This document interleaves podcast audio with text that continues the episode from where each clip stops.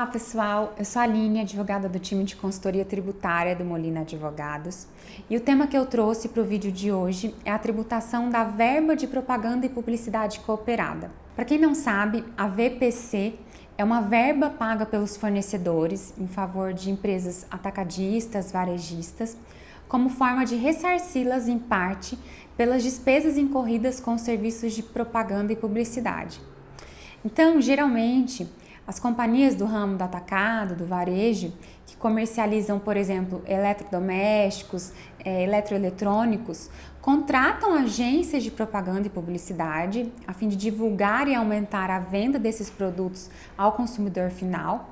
E parte dos valores pagos para essas agências são reembolsados pelos fabricantes.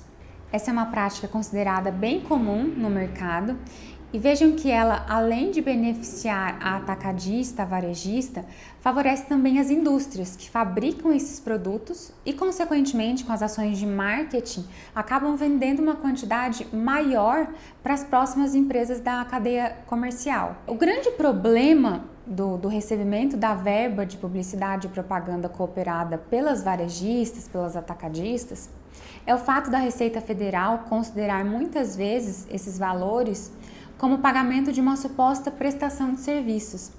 E nesse caso, exigir que essas empresas incluam a, a verba na base de cálculo do PIS e da COFINS, por exemplo. Existem alguns julgados do Conselho Administrativo de Recursos Fiscais que consideram a VPC como receita tributável, mas apesar das decisões se mostrarem é, totalmente desfavoráveis aos contribuintes, nós entendemos que esses valores não caracterizam uma receita bruta a ser tributável pelo PIS e pela COFINS, porque esses valores têm natureza de uma recuperação de gastos. Então, suponhamos que uma empresa, uma varejista, tem um gasto mensal aí com publicidade e propaganda dos produtos que ela revende de 3 mil reais.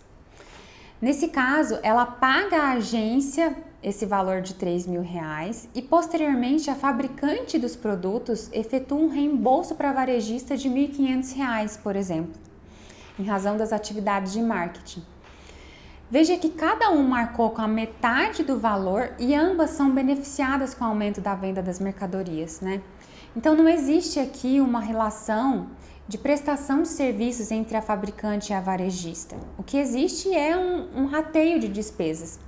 A verba recebida pela varejista é, na verdade, um reembolso que não aumenta o patrimônio da pessoa jurídica. Sobre esse ponto, vale a gente relembrar o julgamento do tema 69 da repercussão geral do Supremo Tribunal Federal, em que a Suprema Corte definiu que a quantia do ICMS não deve ser incluída na base de cálculo do PIS e da COFINS, devidas pelas empresas, né, justamente por configurarem não o acréscimo de patrimônio, mas o ingresso de caixa que é destinado aos cofres públicos estaduais.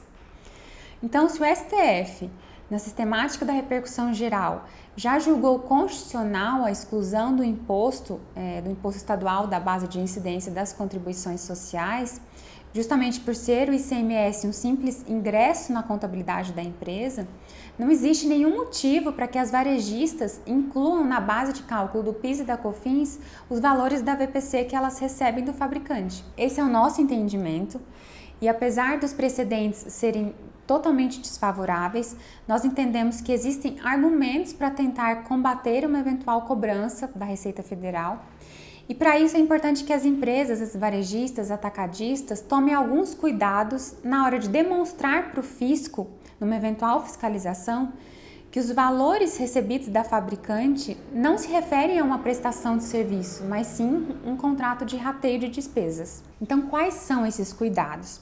Primeiro, é importante que, previamente ao recebimento da verba, as partes firmem um contrato escrito de cooperação e rateio e os valores recebidos precisam ser de fato aplicados pelas empresas na restituição das despesas com publicidade e propaganda.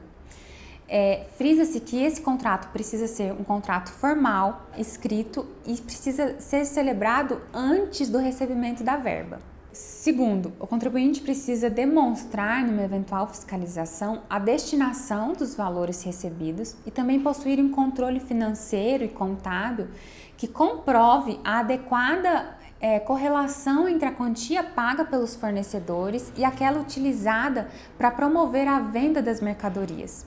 E terceiro, a empresa, varejista, precisa compartilhar com os fornecedores o verdadeiro custo das ações de publicidade que são realizadas, a fim de que esses fabricantes reembolsem os exatos valores pagos e evitem, por exemplo, o recebimento de quantias fixas pré-ajustadas dessa verba.